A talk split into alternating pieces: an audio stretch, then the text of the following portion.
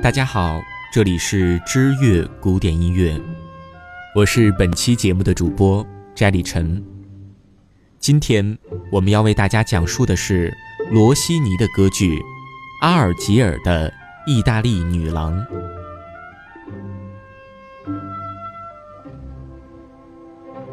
两幕喜歌剧《阿尔吉尔的意大利女郎》是根据苏里曼二世的美丽女奴罗克瑟拉娜的传说，由阿奈利改编成剧本，罗西尼谱曲完成的。本剧于1813年5月22日在威尼斯的圣贝内代托剧院首演，罗西尼亲自指挥。阿尔吉尔的贝伊穆斯塔法已经对原配妻子艾尔维拉视如嚼蜡。他听说意大利的姑娘既美丽又忠实，便命令他的随从阿丽去找一个意大利美女给自己做老婆。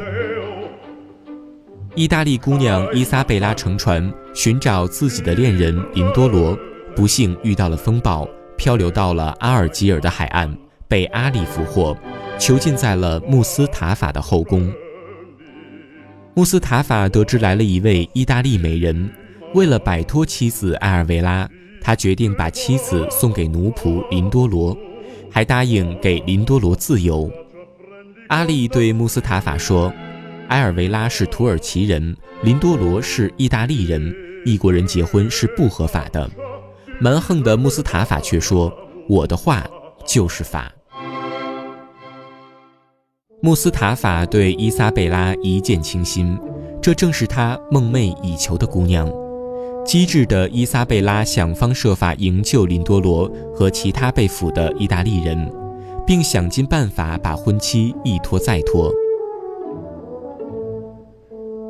伊莎贝拉的美貌与智慧不仅使穆斯塔法神魂颠倒，也让他的手下一众人等都心甘情愿地拜倒在自己的石榴裙下。但伊莎贝拉与林多罗的爱情却可谓是山无棱，天地合，才敢与君绝。穆斯塔法为了得到伊莎贝拉对其百依百顺，于是伊莎贝拉提出了最后的要求：设一个宴席，把所有的意大利人都请来。宴席上不论发生什么事情，她必须三缄其口。宴会结束后，她就嫁给他。穆斯塔法此时早已是色迷心窍，稀里糊涂的就满口答应了。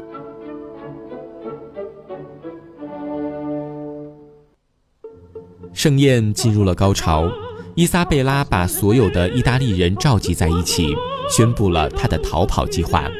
她对林多罗唱了一首颇具鼓动性的爱国主义咏叹调：“你想一想国家吧。”在林多罗的带领下。意大利人纷纷登上了归国的航船，等穆斯塔法弄清真相时，航船已经远航了。穆斯塔法的怒火被妻子艾尔维拉的温情熄灭，他终于明白“衣不如新，人不如故”的道理，重新唤起了对妻子的爱情。全剧在意大利人和阿尔及尔人皆大欢喜的气氛中结束。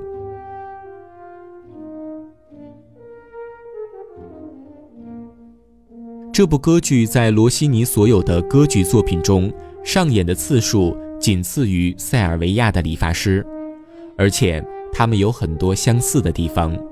两者都是两幕剧结构，都有一个聪明而意志坚决的少女。都有一个傲慢而愚蠢的老人，部分喜剧因素都来自于宗教冲突，这跟莫扎特的《后宫诱逃》有些类似。不过，《后宫诱逃》更富有哲理性，描述的是欧洲与伊斯兰教在文化和价值观方面的对立，而罗西尼这部歌剧基本上只是为了纯粹的喜剧情景找话题。意大利少女伊莎贝拉是典型的罗西尼歌剧的女主角，意志坚决、独立自由，拥有甜美的声音和歌艺，优女高音或次女高音都能够胜任这些角色。不过，她必须具备出演喜剧的能力，而且颜值要高。罗西尼并没有将伊斯兰文明贬低的一无是处，最后一幕更是皆大欢喜的大团圆。至于在本剧幕起的那一刻，一群阉人齐声颂唱他们的主人阿尔吉尔贝伊是多么的威严，这段合唱就已经很巧妙地为本剧定了基调。在第一幕中，伊莎贝拉现身时演唱的那首华丽的咏叹调。我们就能预感到她必然会赢得这场奇特的局。两人初次见面就立分高下，一段充满趣味的二重唱便立刻确定了胜负关系。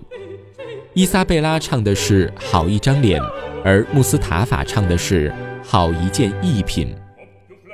伊莎贝拉发现他愚蠢不堪，而穆斯塔法面对他的魅力却顷刻缴械投降。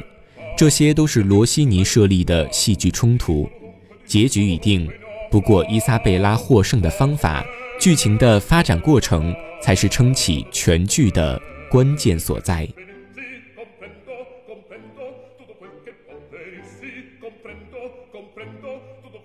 好了，以上就是本期节目的全部内容。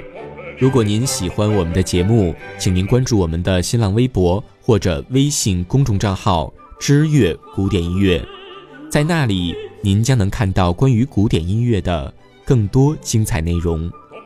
感谢您的聆听，我们下期节目不见不散。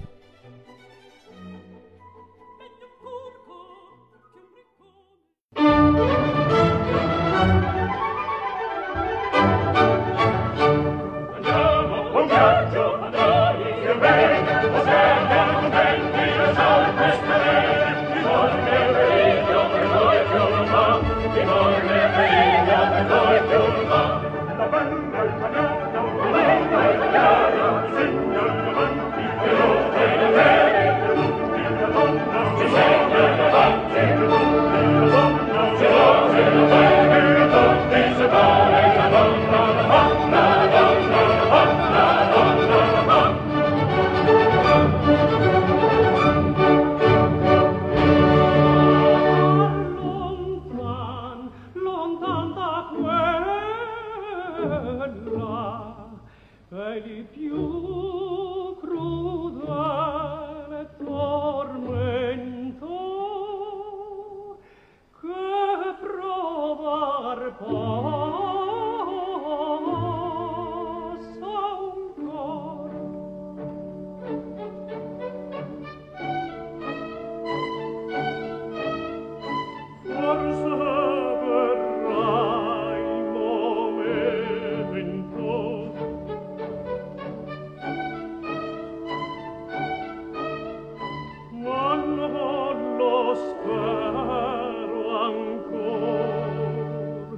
forse verrà, forse verrà, ma non lo spero ancora.